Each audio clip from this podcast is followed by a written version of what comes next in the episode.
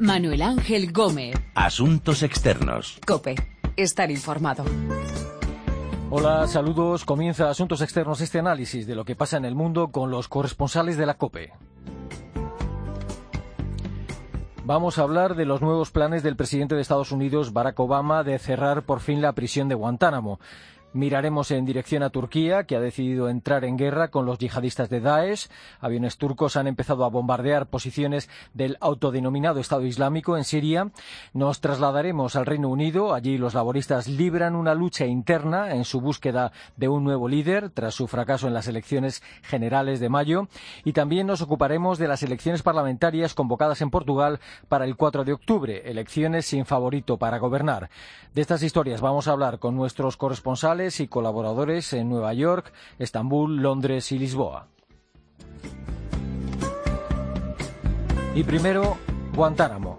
Primarily because it is a priority of the president. Uh, he believes it's in our clear national security interest uh, for us to close the prison at Guantanamo Bay.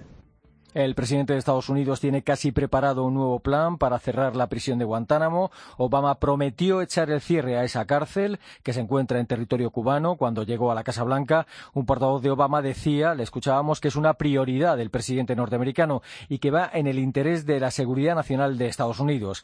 Nueva York, Carolina Martín, saludos. Hola, muy buenas, Manu. Hola. Eh, primero, antes que nada, eh, ¿por qué Obama no ha cerrado la prisión de Guantánamo a pesar de su promesa?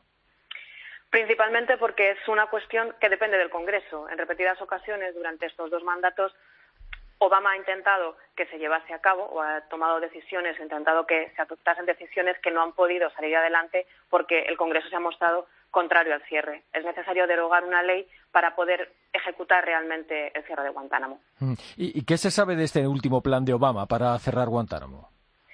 Pues saber, saber todavía se sabe poco. Eh, solo tenemos noticias de que el portavoz de la Casa Blanca, Josh Ernst, eh, ha anunciado que el borrador está casi listo y que sigue vivo el objetivo, anunciado a principios de la primera legislatura de Obama, de cerrar, el, eh, de cerrar Guantánamo. Por otra parte, Lisa Mónaco, una de las asesoras del presidente en temas, en temas de antiterrorismo, ha reiterado que está ahí, que sigue vivo ese objetivo y que, bueno, pues eh, la clave ahora será ver cómo consiguen hacer ese traslado eh, de los presos. Sí. Eh, ¿Cuántos presos había y cuántos presos quedan en, la prisión de Guantánamo? ¿Y qué ocurriría con ellos si se cierra ese centro penitenciario? Pues Guantánamo ha llegado a albergar hasta casi 800 presos en estos 13 años que lleva funcionando. Actualmente quedan pocos más, un poco más de un centenar, en torno a unos 116, y de ellos 52 son considerados transferibles, las condiciones de seguridad lo permiten, porque son, eh, digamos, eh, presos de bajo riesgo. En los últimos dos años, la política de la Casa Blanca ha favorecido que se transfieran a otros países, desde Kazajistán, Uruguay, Omán, especialmente para estos presos de, eh, de baja peligrosidad. En 2014 salieron unos 28 y la cuestión ahora es ver qué ocurre con los que sí son considerados de alto riesgo y bueno, que muchos de ellos son de nacionalidad yemení también. ¿El Congreso de Estados Unidos tiene alguna intención de ponerle las cosas fáciles al presidente? Pues viendo cómo va la legislatura y los eh, rifirrafes habituales que hay entre el presidente y el Congreso, digamos que parece poco probable que, se lo pongan fácil. De momento eh, ya se prevé que, va a ser, una vez que se conozca ese plan, que esperamos para estos próximos días, que el Congreso no, no va a estar eh, a favor de darle muchas facilidades a, Obama para que cumpla con su, con su plan.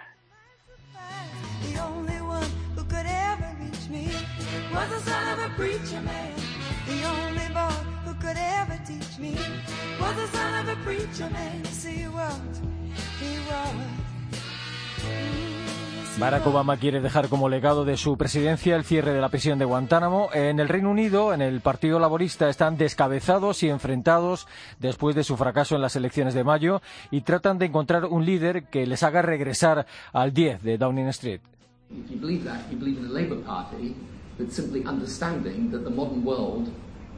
Means that you have to change with it. And if you don't, you get left behind. And to articulate this idea of a modernizing Labour Party Luchas internas en el Partido Laborista Británico para elegir nuevo líder. El ex primer ministro Tony Blair decía que para no quedarse atrás los laboristas tienen que cambiar y adaptarse a los nuevos tiempos. Londres, Begoña Pérez, saludos. Hola, ¿qué tal? Hola, los laboristas buscan nuevo líder y el favorito es un veterano que cuenta con el apoyo del ala izquierda del partido. ¿Quién es Jeremy Corbyn y qué apoyos tiene?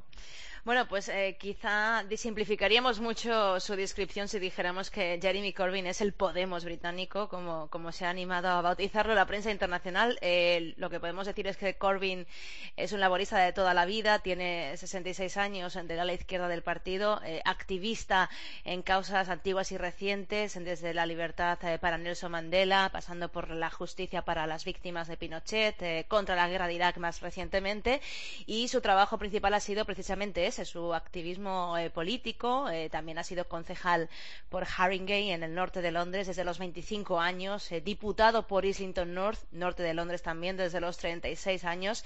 Y contra pronóstico es el candidato favorito si hacemos caso a los sondeos. El primero del diario The Times, el segundo más reciente, descubierto por el Daily Mirror. Se trata de un sondeo privado entre militantes con una diferencia de 20 puntos frente a la segunda favorita, Yvette Cooper, aunque distribuyendo las segundas preferencias, según el sistema de voto, eh, hablaríamos de una diferencia de apenas dos puntos. El resultado, lógicamente, no lo conoceremos hasta el 12 de septiembre, cuando se conozca el ganador. Mm.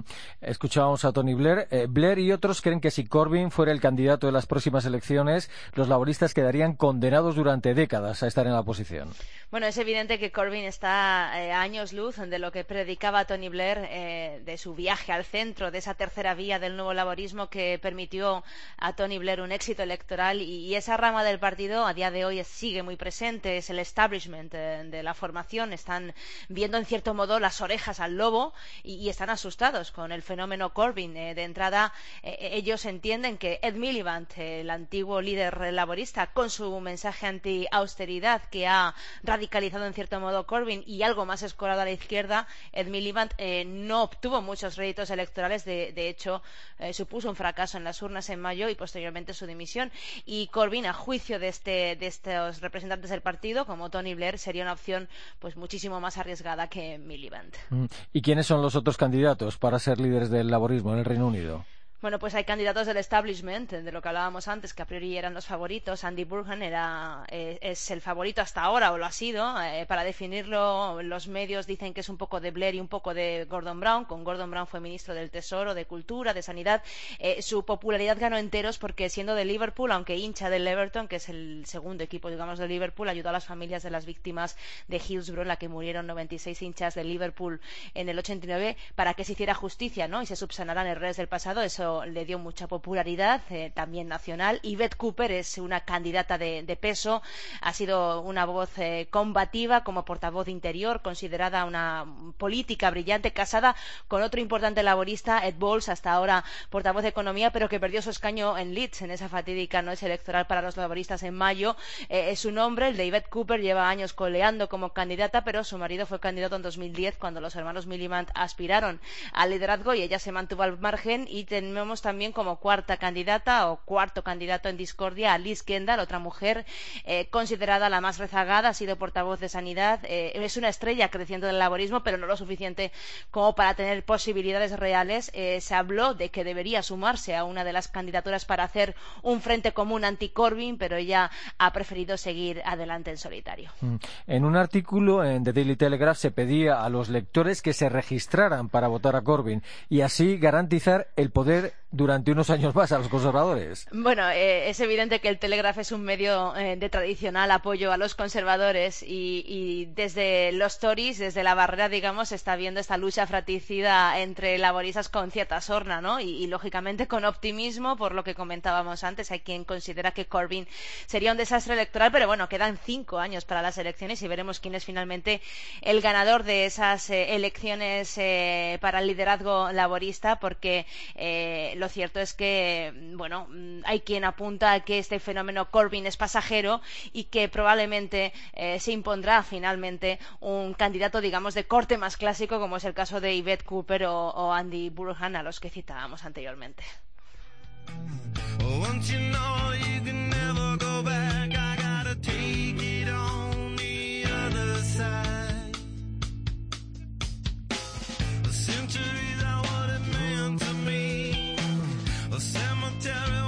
Los laboristas británicos buscan un líder que les haga ganar las próximas elecciones. Mientras tanto, el gobierno de Turquía ha dado un giro en su estrategia con los yihadistas de Daesh.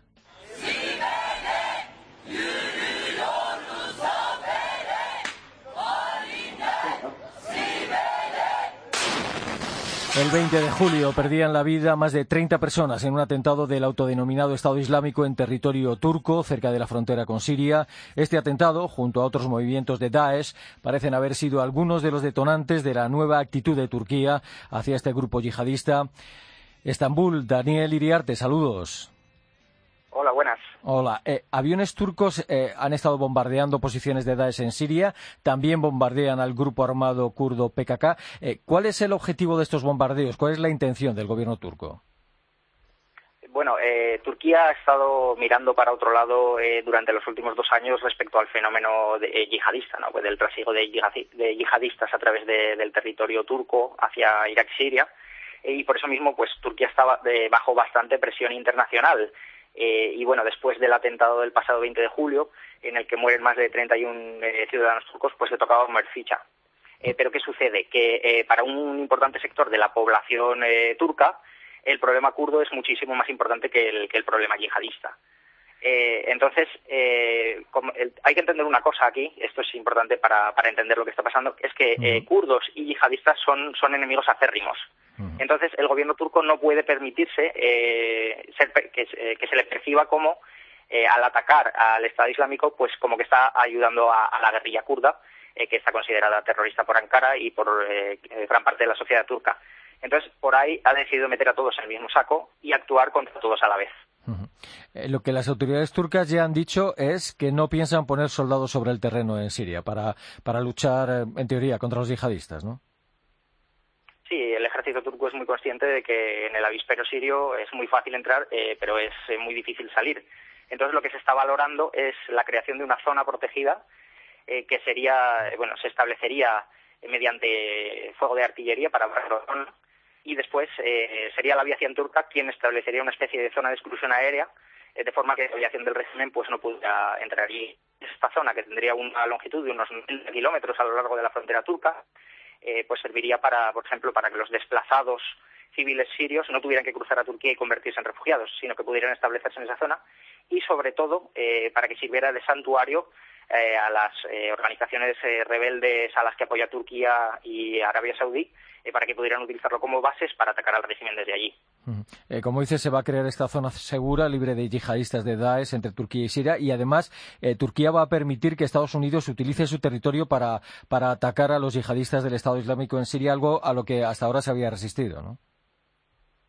Sí, eh, hablaba antes, os, mencionaba la presión internacional, eh, sobre todo estadounidense, y Estados Unidos en ese sentido ha sabido jugar muy bien sus cartas. Eh, Turquía eh, no ha querido, como digo, durante bastante tiempo eh, meterse con el Estado Islámico por muchos motivos, entre ellos pues por el miedo a, represalias en territorio turco y también porque, bueno, pues para, el, para el gobierno turco el verdadero enemigo es el, régimen de Bashar al-Assad, lo perciben así, y también los kurdos. Entonces, pues todo lo que sirviera para debilitar estos dos enemigos, pues bien, bienvenido sea, ¿no? Entonces, a los yihadistas se los percibía como un mal menor de forma que eh, Ankara se ha resistido durante muchísimo tiempo a permitir eh, que la base aérea de Incirlik eh, pues fuera utilizada para misiones ofensivas por parte de la coalición internacional. Sin embargo, tras el atentado, Obama, el presidente estadounidense Barack Obama, pues jugó muy bien, como digo, sus cartas y llamó a, a Erdogan y en ese momento pues le planteó el pacto al que parece ser que han llegado, que es permitir que Turquía establezca esta zona segura a cambio de una autorización para que se utilice la base de, de para las operaciones aéreas, que facilitan mucho, como digo, las misiones de la coalición, porque ahora están, eh, las misiones de bombardeo se están realizando desde, desde los países del Golfo, con lo, eh, que la distancia es mucho mayor, etcétera. Entonces, logísticamente, el hecho de usar Incirlik, que está apenas 60 eh, kilómetros de la frontera siria, pues facilita mucho la tarea de, de las misiones de bombardeo. Y al mismo tiempo, en estos últimos días, en Turquía han sido detenidos, en, los últimos días, como digo, cientos de yihadistas y también de kurdos, sospechosos en teoría de, terrorismo, ¿no? Claro, esta situación, eh, como digo, eh, Turquía ha metido a todos los grupos en el mismo saco, no solamente a los kurdos y a los yihadistas, sino también a otras organizaciones de, extrema izquierda, eh, como el grupo de HKPC, que es un grupo muy poco conocido fuera de Turquía, pero que preocupa mucho a las autoridades turcas por sus constantes ataques contra las fuerzas de seguridad. digamos eso, ha lanzado una guerra total, una ofensiva total contra todas las organizaciones armadas del país.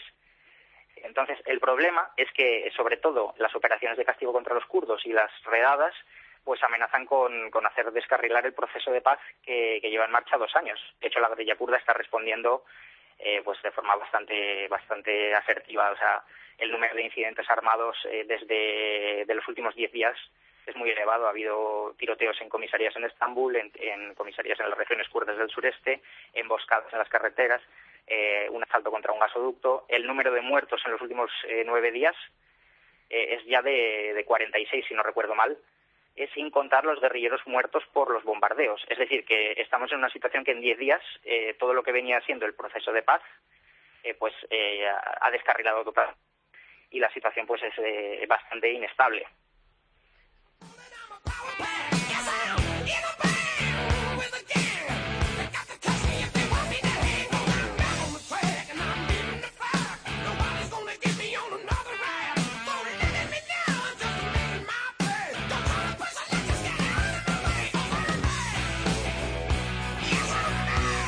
Cambio de gobierno de Turquía en su estrategia para hacer frente a la amenaza de los yihadistas de Daesh y en Portugal convocadas elecciones para el 4 de octubre. A instabilidade permanente, a continua ameaça da queda do executivo são riscos que, na atual conjuntura, o país não deve correr. Lo anunciaba hace unos días el presidente Cavaco Silva. No parece que ningún partido vaya a conseguir la mayoría necesaria para gobernar en solitario. En Portugal, Lisboa, Begoña Íñiguez, saludos. Hola Manu, ¿qué tal? Saludos. Hola, eh, ¿cómo se presenta la campaña electoral y, qué dicen los sondeos? Pues aquí en Portugal la precampaña electoral para las legislativas del 4 de octubre ha arrancado con muchísima fuerza y emoción, ya que los últimos sondeos difundidos hace unos días acortan distancia entre el Partido Socialista de Antonio Costa, que pierde ventaja, situándose solo dos puntos por encima de la coalición PSD-CDS-PP del primer ministro Paso Cuello muy cerca del empate técnico. Y por eso, a la espera de que se conozcan más sondeos, este último, del que hablaba, de Eurosundase, para el semanario Expreso y la televisión SIC, ha hecho saltar la voz de alarma Manu en la sede de los socialistas lusos, en el centro de Lisboa, que están poniendo estos días toda la carne en el asador en la pre-campaña y han presentado, antes de lo previsto, su lista de candidatos, adelantándose además al PSD-CDSPP, que lo hará precisamente esta noche. Y Costa ha limpiado en su lista para las legislativas a los socráticos, los ha barrido, los más afines al ex primer ministro Sócrates y es secretario general del PS, que recordemos está en prisión preventiva desde hace ocho meses, imputado por corrupción, fraude fiscal y lavado de capitales. Y Costa ha excluido también de su lista a los seguristas, los más próximos a Antonio Susé Seguro, el anterior líder del PS al que Costa desbancó en noviembre pasado. Y mientras tanto, Pasos Cuello ha ganado fuerza y confianza en volver a ganar lo que parecía, bueno, pues, eh, casi imposible el 4 de octubre y no hay mitin o evento de su partido en el que no se deje ver las últimas semanas y hable como el de hace unos días en Madeira. El presidente Cavaco Silva, al que escuchábamos hace un momento, ha pedido la formación de un gobierno fuerte. Sí, efectivamente, el presidente de la República, Aníbal Cavaco Silva, mandó precisamente eh, lo que acabamos de escuchar, un recado a todos los partidos hace unos días, en el momento en el que anunció la convocatoria de las legislativas, en este discurso televisado, como digo, hemos escuchado una parte, en horario prime time y dijo, entre otras cosas, que gane quien gane el 4 de octubre en Portugal, lo importante y decisivo es formar un gobierno estable, dice Cabaco, y duradero que garantice la gobernabilidad hasta el final de la próxima legislatura. Cabaco repitió esta idea, Manu, durante cuatro veces en un discurso de diez minutos, añadiendo, como hemos escuchado, que dadas las dificultades económicas por las que atraviesa Portugal, a pesar de haber superado el rescate con éxito hace un año, y la coyuntura internacional, refiriéndose a la crisis griega, evidentemente, pues es fundamental, dijo, que las principales fuerzas políticas se entiendan por el bien de Portugal. Entonces, este discurso de Cabaco ha sido visto por los analistas como la confirmación y como que, que si Cabaco está convencido que ni Costa ni Pasos van a obtener votos suficientes para formar un gobierno en solitario. Y en ese caso, en el caso de que ganara el Partido Socialista sin mayoría absoluta, ¿tendría alguna opción de gobernar? ¿O si ganara la coalición conservadora del actual primer ministro Pasos Coelho? Ay, es una pregunta, es lo que precisamente da, emoción a esta precampaña, ¿no? Porque gane Costa o, gane Pasos, eh, si lo hacen, eh, tanto lo haga uno como el otro, mm, si nos basamos en las eh, últimas encuestas, lo van a hacer con muy poca distancia o con muy poco margen. Por lo tanto, lo tendrán muy difícil, eso dicen los analistas, por no decir casi imposible, para formar un gobierno en solitario y además el propio Cabaco, porque ahí tenemos sus palabras, grabadas, eh, se lo va a poner eh, difícil para un gobierno en solitario, es decir, que él quiere y Cabaco además tiene poder para ello y es el que tiene en sus manos el, después ratificar el gobierno. Eh, quiere un gobierno fuerte y duradero, como hemos escuchado. Y además, pues como todos los sondeos realizados el último mes en Portugal, el que os decía antes era el último, pero los últimos, como mucha distancia, estamos hablando de cinco puntos y ese fue el de más distancia hace un mes, eh, y paso, se está cortando distancia. Mm, bueno, el tema está complicado. Además, entre ambos no llegarían al 70% de los votos. O sea que, Manu, o se produce un vuelco en los sondeos o gane quien gane, eh, lo van a tener mm, bastante complicado para, formar un, gobierno solitario. ¿Hay algún partido en Portugal similar a lo que tenemos aquí en España, Podemos o Ciudadanos, que pueda entrar en el Parlamento tras estas elecciones eh, como nuevo? Sí, eh, tenemos en Portugal una plataforma de ciudadanos próxima a Podemos que se llama Libre, eh, dirigida por un ex eurodiputado Rui Tavares y por la política Ana Drago, que provienen ambos de la formación de izquierda o de extrema izquierda, bloque de izquierda, y pueden conseguir también, según los sondeos y salvo sorpresas, un 3% de los votos, que equivale más o menos a uno o quizá dos diputados en la próxima legislatura. Sí, pero claro, esto no llegaría a costa porque esto puede verse en España como, bueno, eh, Podemos, eh, a lo mejor una posible alianza con Costa, pero no le llegaría a Costa para formar un gobierno mm, con ellos. Y además hay otra formación de izquierda, la de Mariño Pinto, con un corte, eso sí, mucho más populista y diferente a Libre, que puede llegar también a obtener uno o dos escaños en el Parlamento luso, aunque en Portugal, eso sí, no hay ninguna eh, de corte similar a Ciudadanos. Y sí que me gustaría añadir que el gran problema para Costa en este momento, para Antonio Costa, el líder del Partido Socialista luso, es que la izquierda en Portugal está totalmente dividida y que a priori no están dispuestos a negociar con él ni los comunistas, por ejemplo, de Jerónimo de Sousa, que podrían no tener más de entre 10 y 15 escaños, ni el bloque de izquierda de Catarina Martins.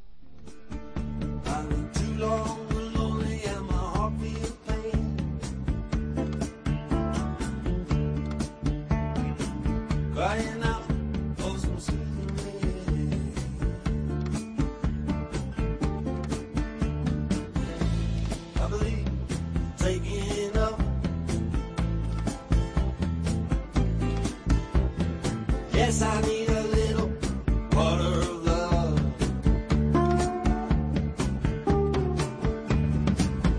Las elecciones del 4 de octubre en Portugal, el cambio de estrategia de Turquía para hacer frente a la amenaza de los yihadistas de Daesh, la lucha interna en el Partido Laborista Británico en su búsqueda de un nuevo líder y el nuevo plan de Barack Obama para cerrar de una vez la prisión de Guantánamo. Son las historias de esta edición de Asuntos Externos, en la que hemos contado con nuestros corresponsales y colaboradores en Lisboa, Estambul, Londres y Nueva York. Recuerden que nuestra dirección de email es asuntosexternos.cope.es y que también estamos en Twitter, Asuntos Externos, todo junto. Volveremos la próxima semana con Asuntos Externos aquí, en cope.es.